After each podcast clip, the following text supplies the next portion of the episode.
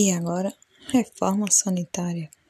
A reforma sanitária, ela acontece no final da década de 60, juntamente com o Departamento de Medicina Preventiva. Esse movimento, ela, esse movimento englobou estudantes, ASEBs, médicos, residentes, academias, universidades, pesquisadores da saúde, estiveram todos envolvidos para se dar início a essa reforma. Essa reforma, ela foi uma luta pela democracia, pela democratização da saúde, uma luta política por melhores condições de saúde, trabalho e hospitais. Enfrentamento, né? Um enfrentamento pela democratização e contra a privatização de saúde.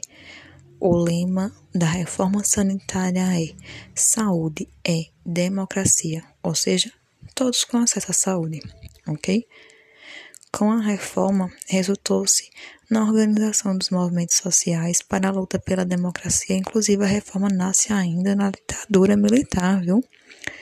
A oitava Conferência Nacional de Saúde, que foi em 86, ela resultou da garantia da Constituição por meio da emenda popular, onde a saúde é um direito do cidadão e dever do Estado, culminando assim a primeira emenda constitucional que nasce com, com os movimentos sociais, certo?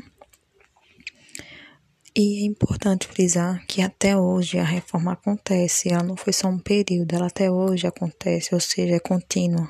Há várias mudanças, há mudanças. Vale destacar também, né, só entre aspas, modelo sanitarista, que é aquele modelo que instala centros, postos de saúde, campanhas sanitárias, programas especiais, vigilância epidemiológica e sanitária, pré-natal, puericultura, tuberculose, hanseníase, ou seja, doenças, cuidados, campanhas, etc. E o modelo hospitalocêntrico, né, que ele é mais tecnicista, privatista, biológico, individual, centrado no hospital, centrado na doença, especialidades médicas tradicionais, então é basicamente isso, tá bom?